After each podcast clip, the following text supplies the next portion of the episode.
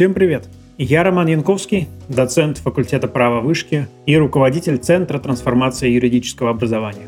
Я Дмитрий Текутев, также доцент факультета права вышки и заместитель руководителя Центра трансформации юридического образования. Наш подкаст про то, как учиться праву, как поступить в хороший вуз, как эффективно сдать сессию, как устроиться на работу и в конечном счете, как стать успешным юристом. Чтобы стать хорошим юристом, недостаточно просто посещать все пары в университете. Мы расскажем, как построить свое обучение так, чтобы усвоить все нужные знания и навыки, как искать, изучать и запоминать всю необходимую информацию о праве.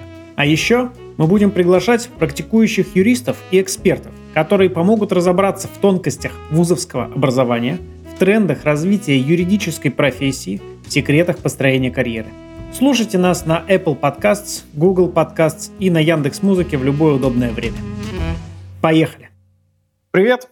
Наш сегодняшний выпуск посвящен тому, как работать в соцсетях, как развивать нетворкинг, как развивать soft skills и зачем вести свой телеграм-канал. И поэтому мы позвали в гости Юлию Мухину, авторку известного в узких кругах, да и не только уже, наверное, в узких кругах, телеграм-канала э, «На мушке», я уверен, Юля нам про него сейчас расскажет. Юля, расскажи о себе, где ты училась, где ты работаешь, и немножко расскажи просто про свой телеграм-канал.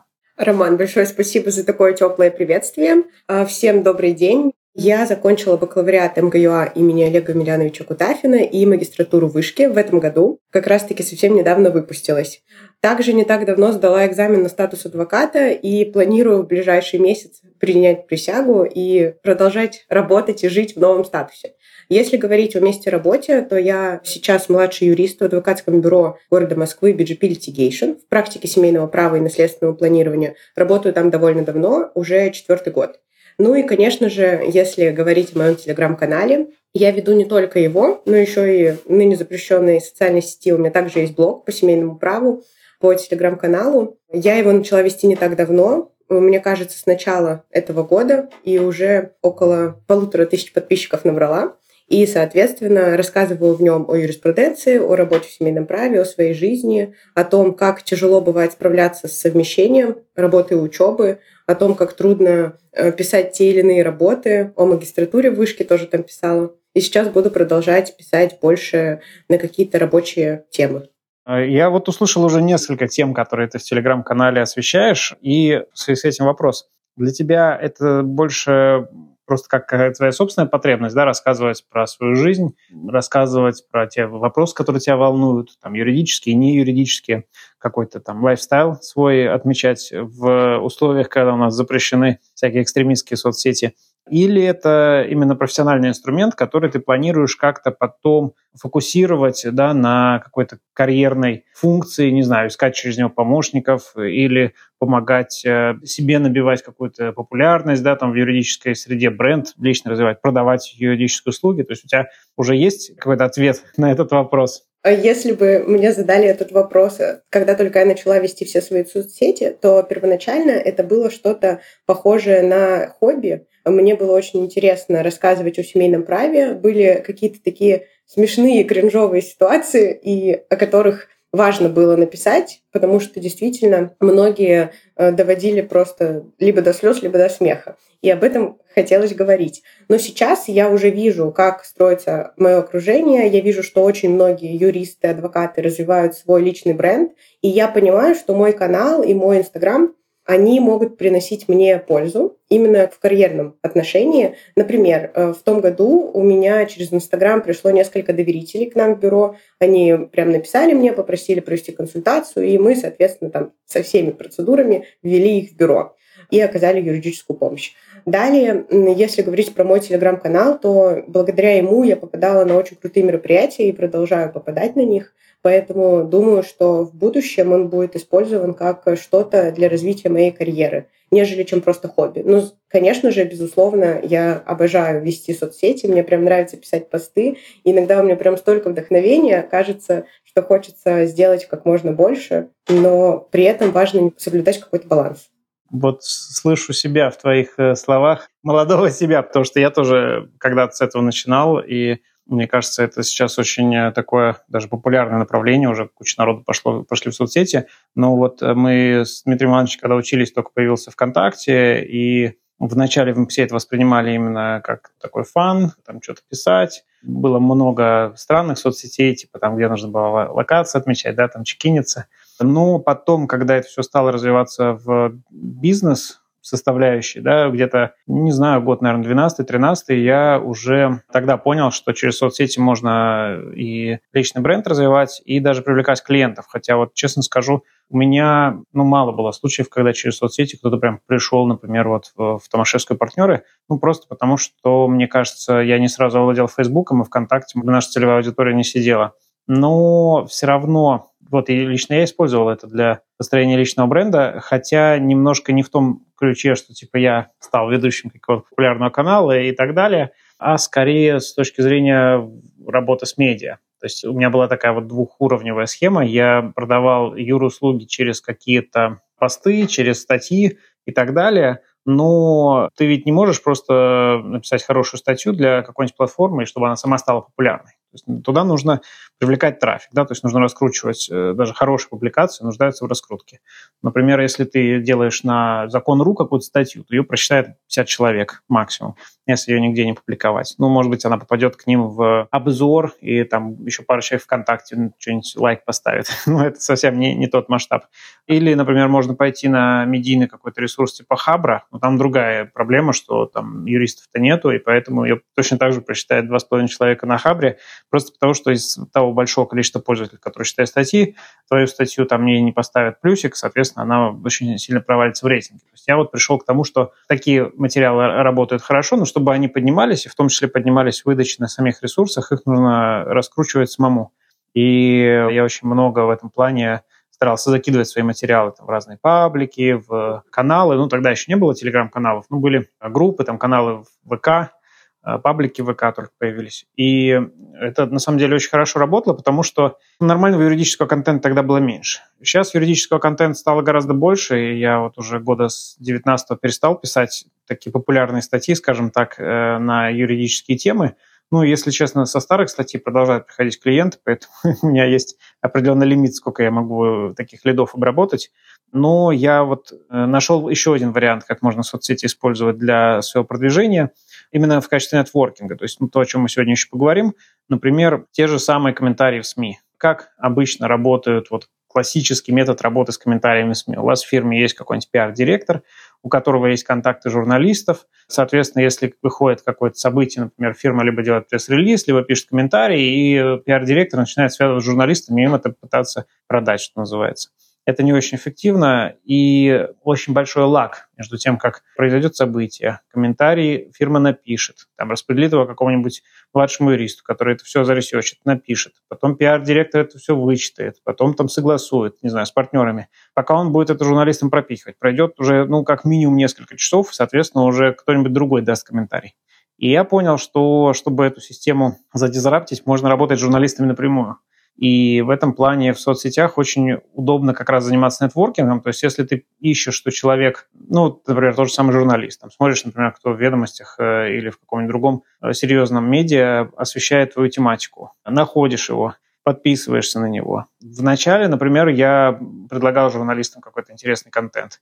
Потом я просто ну, вижу, что они уже меня читают. И, соответственно, достаточно просто писать неочевидную аналитику, какую-то там посты, и они сами обращаются к тебе за комментариями. Когда это было одним из моих KPI, я очень сильно набил популярность вот именно через нетворкинг. Кстати, вот я сейчас об этом всем рассказываю и так ударился в воспоминания, но я вижу, как это идет волнами. Вначале, когда это только появлялось, вопрос был в том, что давайте просто использовать соцсети для продвижения контента, потом, а давайте использовать соцсети для нетворкинга. Сейчас уже, кажется, и для нетворкинга стало гораздо сложнее использовать, потому что вот я ВКонтакте что-нибудь публикую, у меня там, ну, не знаю, 200-300 просмотров, хотя у меня там типа 5000 друзей. Просто потому, что все ленты идут по алгоритмам, да, то есть уже не так, как раньше, когда все читают вот всю ленту. То есть такого уже давно нет. Люди читают как-то эпизодически, им лент подсовывает там мой пост между рекламой, там каким-нибудь промоутед э, постом, да, между каким-нибудь там постом типа вашему другу это понравилось, э, там с пикабу э, какая-нибудь картинка. И естественно, что такой авторский контент, он теряется в соцсетях. В этом плане ты как думаешь, какое будущее ждет именно юристов в соцсетях? То есть, может быть, какие-то новые тренды ты видишь как человек, который регулярно этим занимается?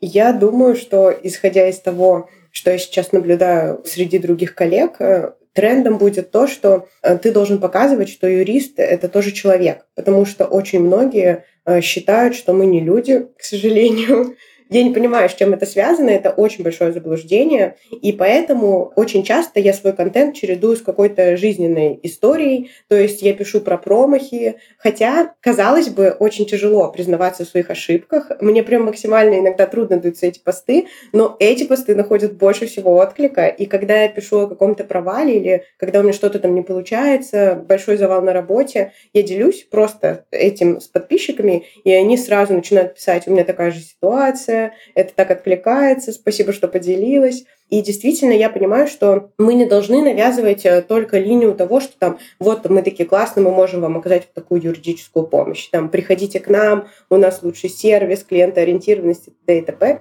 Не только об этом нужно писать, нужно писать еще о том, что волнует ребят, и других людей, которые тебя читают. Поэтому вот очень важно определить свою целевую аудиторию. То есть если первоначально, когда я только начинала вести свои соцсети, моей целевой аудиторией были только студенты и начинающие какие-то там юристы, недавние выпускники, то сейчас я уже вижу, что меня читают другие коллеги, что они задают какие-то вопросы правового характера, им действительно это интересно. Поэтому я думаю, что единственным и самым главным трендом на, на ближайшее будущее, скажем так, будет лайфстайл. То есть действительно нужно говорить о том, что тебе интересно, важно, о своих ценностях, потому что это то, что цепляет людей. Юль, хотелось бы дополнить вот эту мысль про э, лайфстайл. На самом деле, вот Ром сказал, абсолютно я с ним согласен, когда мы только начинали входить и понимать, что такое соцсети, юристов в них либо не было, либо юристы писали какие-то сугубо вот юридические, да, там комментировали законы, высказывались по поводу каких-то реформ. Потом вот, ну это может быть лет пять назад, юристы стали активно писать в том числе там, про свою жизнь, а, комментировать политические события, да, они по сути превратились в таких трендсеттеров и лидеров мнений юридического сообщества. Мне кажется, нельзя в этом плане упомянуть такую значимую роль Романа Бюзенко, его африканских фотосетов с леопардами. Ну, не, не один он. На самом деле, действительно, юрист уже перестает быть просто таким безличным комментатором каких-то правовых вещей. Он становится лидером мнений для какой-то аудитории. Понятно, там не миллионником блогером, но у него есть 50, у кого-то даже больше тысяч подписчиков, которые хотят про него все знать. Да, и с одной стороны, это добавляет, конечно, им популярности, с другой, вот это представление о юристе как неком таком равноудаленном от всего, э, неангажированном, оно все равно сохраняется, да, вот этот профессиональный такой флер. И лично для меня, когда я вижу, что юрист постоянно постит каждый день про политику, там, как он, куда он съездил, что он думает про это событие, потом еще там в комментариях отвечает, идет вот это. У меня лично мысль, а когда он вообще работает, да, то есть, возможно, ему просто заняться нечем, вот это уже, он просто стал медиазвездой и перестал быть юристом. Ты сама как считаешь, это такая вот медийность и популярность юриста, это скорее плюс или минус? Тут смотря с какой стороны посмотреть. Если мы говорим про юриста как про э, человека, который хочет э, развивать какие-то направления, например, работы, или когда он хочет, чтобы о нем знали, чтобы о тех делах, которые он ведет, тоже имели представление другие люди, э, не для того, чтобы пропиариться на этом деле, а для того, чтобы другие люди понимали, что он им тоже может помочь. А, я сейчас, вот поскольку в ближайшее время стану адвокатом, понимаю, что нужно очень щепетильно и тщательно комментировать то или иное событие, потому что иногда а, какие-то твои фразы, слова могут стать основанием для лишения тебя статуса, который ты так долго получала, и это будет абсолютно глупо, вот так вот, ну, необдуманно и как-то нерационально действовать в той или иной ситуации. Поэтому а, я думаю, что медийность юриста, она складывается из нескольких составляющих. Во-первых, если ты ведешь социальные сети, и для тебя это не в напряг, а как-то наоборот, это то, что помогает тебе разгрузиться, то, что добавляет тебе энергии. Вот для меня лично это так. То есть я иногда понимаю, что даже если я выложила сторис там не в 9 утра, а в 12, я ее все равно выложила, я расскажу, что вот меня выбесили в этом суде, там, или мне там не дали решение, или вообще решение было не в нашу пользу. То есть я поделюсь этим, и неважно, там это в 9 утра было, в 12 ночи там условно. Я просто об этом сказала. И для меня важно было это сказать. И вот если ты ведешь свои социальные сети, как будто бы это твоя жизнь, то есть они э, не по каким-то алгоритмам и не по каким-то там временным промежуткам запланированы. У меня ни разу не было контент-плана. Вот я проходила на самом начале, когда я начинала только вести свои соцсети, я проходила курс о том, как надо вести соцсети, блог юристу. И меня учила очень крутая девчонка, спасибо ей большое. Она очень многим со мной поделилась, и я что-то использую. Но когда она говорила о каких-то рамках, в которые нужно себя загонять, я думала, зачем? Я так не смогу, потому что вот эти вот контент-планы, систематизация какая-то, зазубренная наизусть лента, такого не должно быть. Ты должен быть собой, и через свои соцсети ты должен раскрываться. И вот когда ты ведешь их с таким посылом, э, с такой целью, мне кажется, гораздо больше у тебя шансов на то, что ты э, станешь известным, о тебе будут говорить, и к тебе будут приходить, чтобы ты им помог людям, которым нужна помощь, и ты им сможешь помочь. А если, например, мы говорим о юристе, который просто там, допустим, пиарится или пытается как-то раскрутиться, э, тут важно понимать, что если у него есть цель и есть команда, которая ему помогает, то да, одно дело, например, просто зарабатывать там подписчиков, копить их там тысячами, миллионами условно, а совсем другое — это какие-то, не знаю, смыслы, какие-то благие идеи нести в мир, и поэтому в зависимости от твоей цели ты можешь понимать либо соцсети для тебя это большой плюс, либо это своего рода минус, но ты как бы не понимаешь это, хотя по факту он и является твоим минусом. Кстати, вот э, говорила про контент-план, я тоже, для меня это прям страшные слова. Ну, с одной стороны, меня самого пытались как-то втиснуть в эти рамки, и я других людей пытался втиснуть в эти рамки, потому что, конечно, когда ты ведешь соцсети сам, это отнимает кучу времени, и хочется это как-то автоматизировать. Автоматизировать это как? Это значит, ты берешь стажеров и говоришь, так, значит, Петя будет у нас тут делать фотки каких-то приколов там судебных заседаний, значит, Катя будет делать анализ судебной практики, выкладывать его, да, а Костя у нас будет, значит, рассказывать анекдоты. Их как-то ставишь им слоты, KPI и все такое. То есть так любые SMM работают абсолютно во всех крупных компаниях. То есть у них есть определенные форматы и определенные как бы перебивки, чтобы это не было скучно. Да? То есть мы там раз в неделю какой-то мем делаем, а остальное время у нас тут сугубо рабочие новости. Но кажется, во-первых, что это уже формат немножко устаревающий, если честно. А, во-вторых, как-то в этом, конечно, нет души. И вот такая душевность, мне кажется, телеграм-каналов некоторых, она перевешивает даже то, что у них нет определенного плана. Потому что иногда вот ты читаешь и видишь, что человек каждую неделю, вот у него, значит, видно, что у него там в понедельник стоит напоминалка, он пишет об этом, да, во вторник об этом. А у меня вот такого не было никогда. Иногда есть какие-то материалы как бы законсервированные, да, как журналисты говорят, когда что-то написал, как бы прям несколько постов, там что-то отложил на, на будущее, но не более того. И в этом плане мне тоже всегда было сложно пользоваться там какой-то статистикой. Ну вот прямо, знаете, как бывает. Вот некоторые люди, я знаю, там думают, а вот когда лучше публиковать посты? То есть, с одной стороны, вот есть время, когда все читают, судя по статистике моего канала, но с другой стороны, тогда и больше всего публикуют. А я вот, может, сейчас в 7 утра э, сбацаю, да, и всех обойду, потому что э, вот в 7 утра там точно пусто в ленте, юристы просыпаются рано, начинают листать, а у них вот у всех я высвечусь. То есть, я, честно говоря, до таких уже построений не дохожу. Или прям в четкое время, как у Артемия Лебедева, да, там в 9, там в 12, э, в 3, да, в 6, да. и вот это вот прям поставлено такой четкий поток Yok. Ну, я, кстати, стараюсь так не делать. То есть, если я даже какой-то пост планирую, даже, ну, вот, например, вакансии, да, то есть это запланированные посты, там, не знаю, или рекламу надо просто разместить. Конечно, ты ее там заранее ставишь. Не то, что там ты где-нибудь э, с э, ужина э, постишь что-то. Вот мне почему-то кажется, что когда даты и время не круглые, то это как будто более добавляет душевности в пост. Потому что когда читаешь какую-нибудь длинную простыню и там видишь, ага, там 18.00, сразу думаешь, а, человек-то написал это как бы не на эмоциях, да, как может показаться, а он на самом деле думал там, правил это 10 раз. А вот. С другой стороны, я наоборот, знаете, напишу длинный пост какой-нибудь от, от чистого сердца, потом еще полчаса сижу его правлю. Хотя там уже появляется надпись, что пост уже 10 раз исправлен. А вот в Фейсбуке, особенно там еще можно версии посмотреть. То есть версии, как бы какие ошибки, в какое время я там находил и исправлял. Вот я тут хотела как раз добавить, я тоже иногда переживаю там взлеты и падения в части контента, что-то иногда прям э, есть огромное вдохновение для того, чтобы что-то писать, но иногда просто какой-то творческий кризис, и я реально даю себе отдохнуть. Пусть э, там эту неделю ничего не выходит, Пусть э, я попробую какие-то другие форматы, но гораздо позже. И сейчас, как мне кажется, больше интереса вызывает именно вот такое вот личное, как я говорила, а также всякие мемы, посты, которые как будто бы в историях, картинками что-то рассказывают прикольное, не просто кейс написать там, как многие сейчас ведут ТГ-канал, определение, реквизиты, там, суть спора, суд, и дальше... Реально это кто-то читает? Да-да-да. И кто-то до сих пор пишет, но я, например, пролистываю такие посты или даже потом просто отписываюсь от такого канала, и вот для того, чтобы такого не происходило, нужно как-то интересно все подавать. Поэтому чем разнообразнее твой контент и чем разнообразнее форматы, о которых ты думаешь, тем лучше и интереснее будет тебя читать. Кстати, э, не могу не отметить заслугу в этом э, нейросетей Midjourney, потому что у нас теперь на самые идиотские ситуации, на самые как бы душные посты появилась возможность генерировать хотя бы приятные глазу картинки.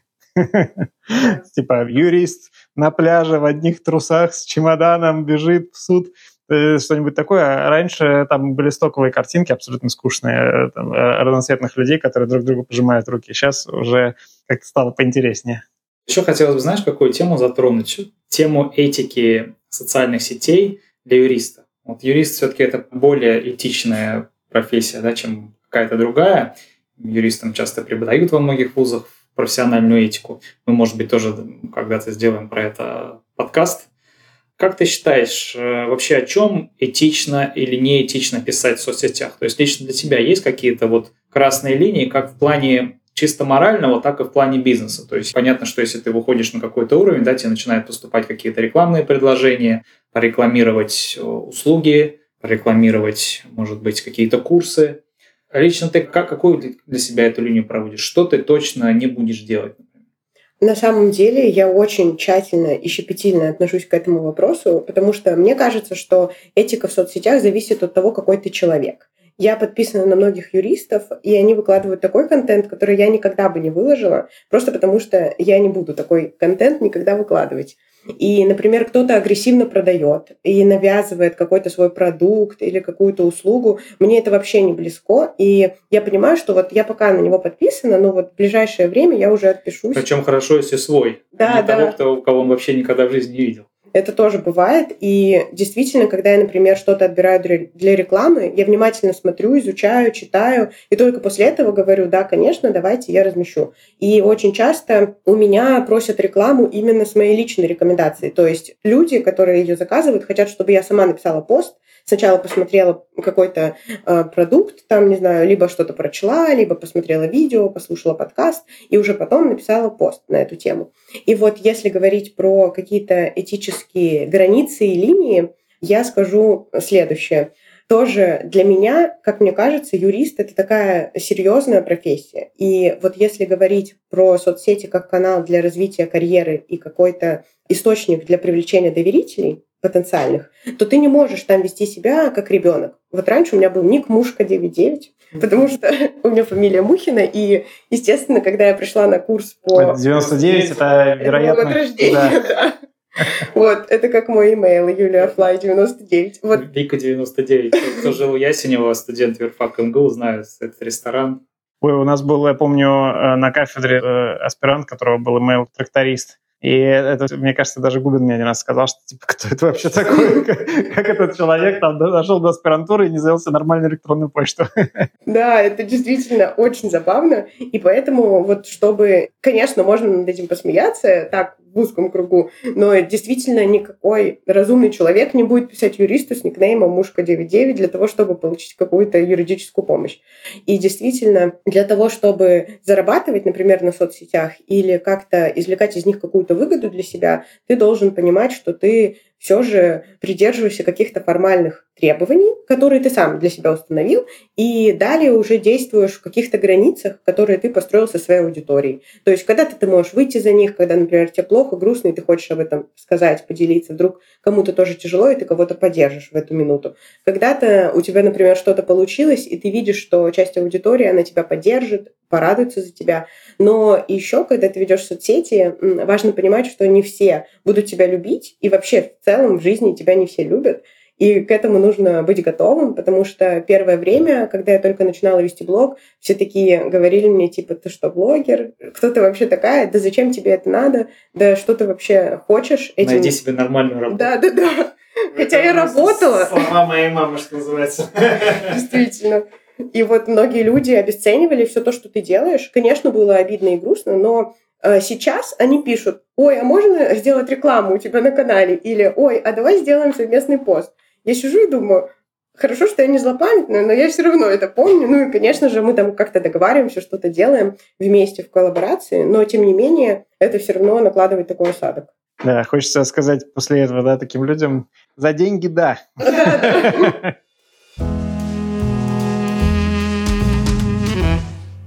Ты, кстати, вот э, так сказала про блогеров, и я тоже недавно слушал, как наши студенты обсуждают вот нашего общего знакомого юриста, который последние годы, я так вижу, он довольно много зарабатывает на коучинге, и я что-то сказал, что-то в духе, ну вот, может быть, там, посоветуйтесь вот с этим человеком, он такой специалист.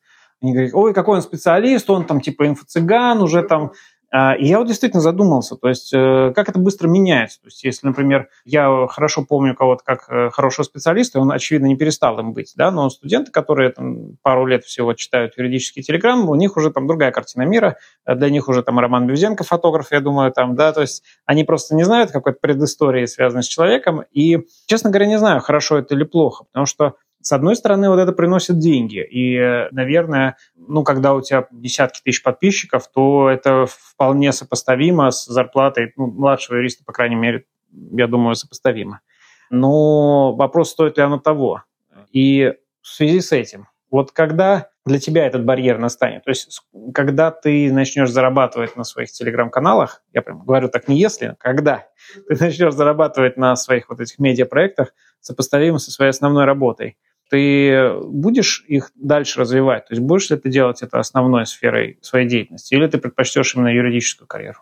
Я, к сожалению, не знаю, произойдет это когда, но вот если говорить э, с настоящего этапа, конечно же, в первую очередь мне хочется в большей степени работать в сфере юриспруденции, то есть оказывать юридическую помощь. Тем более сейчас в связи с получением статуса я еще никогда не работала по уголовным делам прям каким-то серьезным, а мне вот хочется, я вообще в семейном праве, конечно, работаю, но мне хочется сходить в суд, представлять интересы доверителей, и вот э, выйти из суда, его освободили, прочувствовать вот это вот, что там ты добился оправдательного приговора или там условного осуждения без лишения свободы.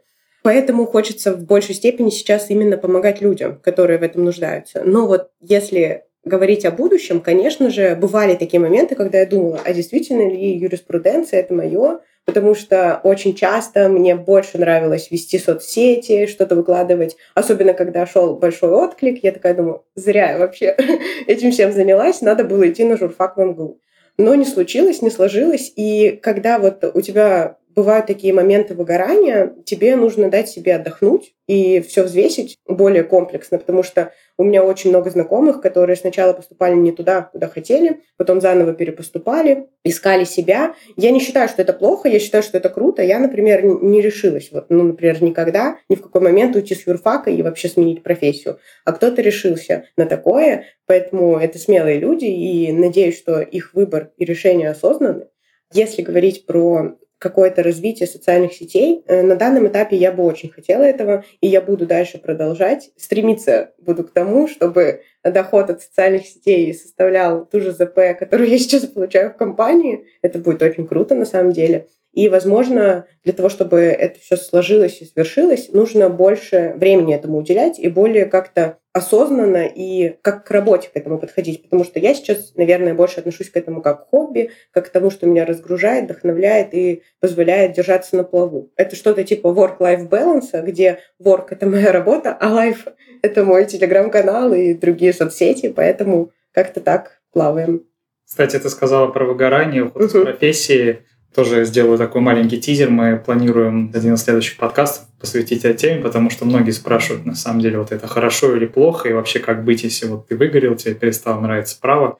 Но я тебя хотел спросить о другом. Ты активно участвуешь не только в онлайн-жизни, да, но и в офлайн жизни Посещаешь различные летние школы, конференции, бизнес-завтраки. Мы в том числе хотим поговорить про нетворкинг в том плане, что многие считают, что если у тебя много знакомых, то это некая особенность личности. Да, вот, ну, просто такой человек. Экстраверт, много у него общения, много контактов. Ты как считаешь, этому вообще можно научиться? То есть, условно говоря, можно ли из э, интроверта сделать такого вот успешного медийного в профессии человека? Потому что ты, кстати, упомянула э, журфак МГУ, и я вот тоже подумала, то есть то, чем ты занимаешься, кажется, этому не учат или учат? Даже не знаю, на самом деле. Просто многие ребята, кто работает в сфере SMM, почему-то закончили журфаки. У меня такая ассоциация личная сложилась. И, возможно, этому и не учат. На самом деле, если говорить по себе, то я, по сути дела, кроме одного курса, нигде и не училась. Но считаю, что могу, например, с нуля какой-то телеграм-канал развить, потому что вот тот, который я сейчас веду на Мушке, это уже второй мой телеграм-канал, и на предыдущем было две с половиной тысячи подписчиков. Надеюсь, на настоящем скоро эта цифра тоже достигнет такого числа.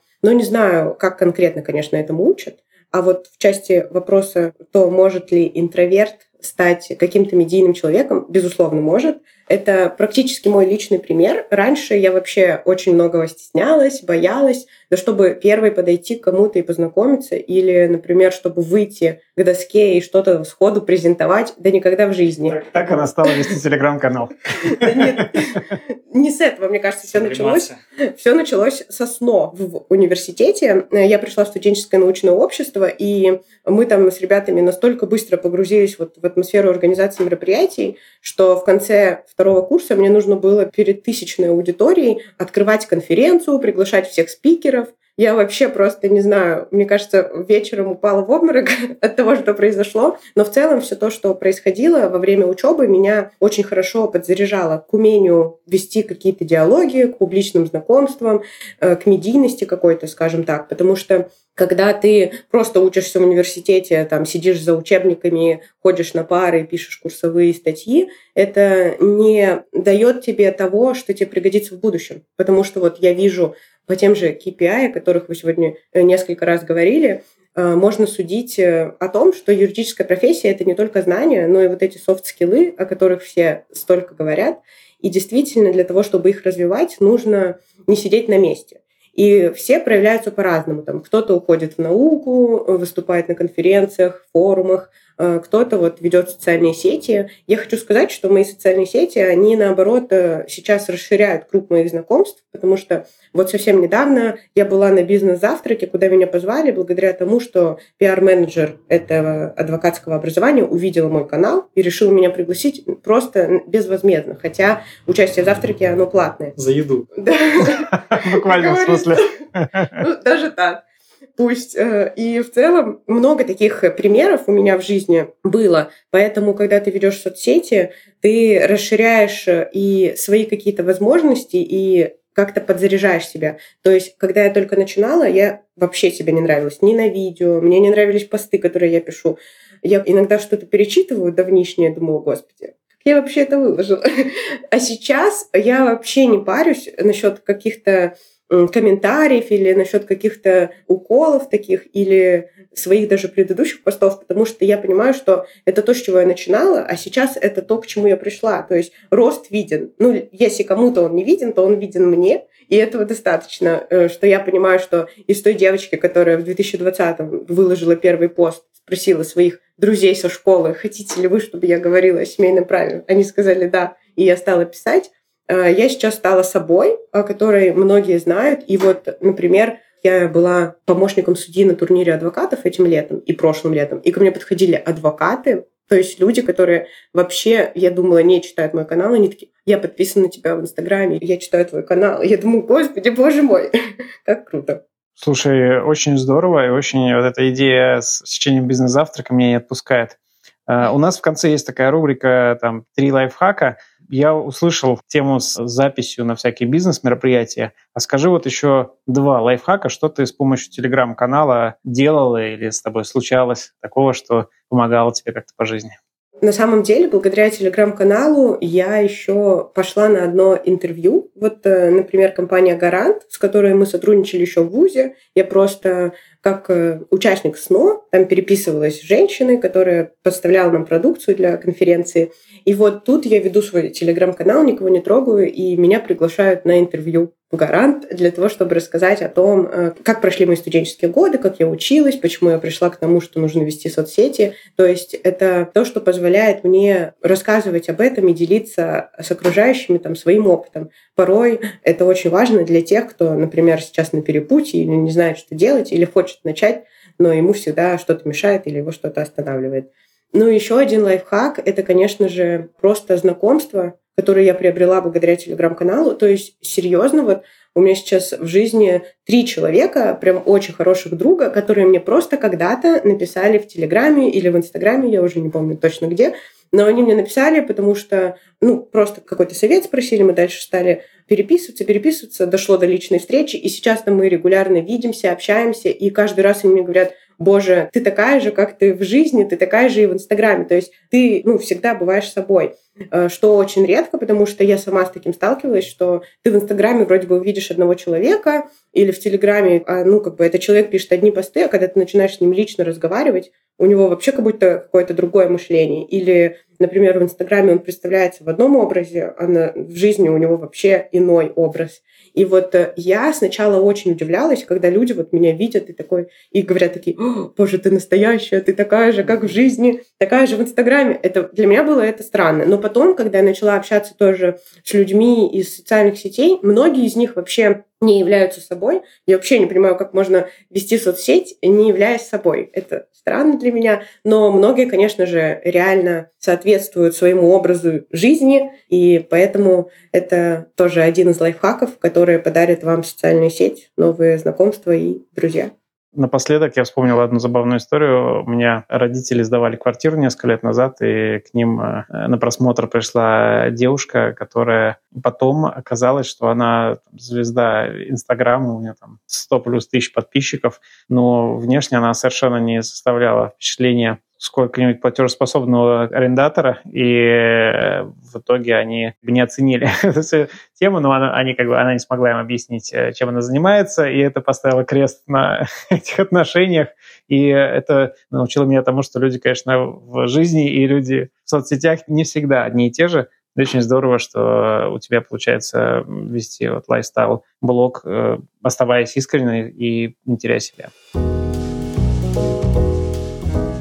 Спасибо, Юля, что пришла. Мы очень здорово, мне кажется, сегодня пообщались, и я уверен, что нам нужно будет э, сделать еще, вот Дима уже анонсировал, э, еще несколько эфиров, чтобы развить эту тему, поэтому оставайтесь да, с нами. Я думаю, студентам это будет полезно, особенно вот твоя история, что всегда можно вырасти над самим собой, и даже интроверт может стать не только хорошим юристом, который где-то сидит, но его никто не знает, а может стать вполне себе лидером мнений в своей профессии.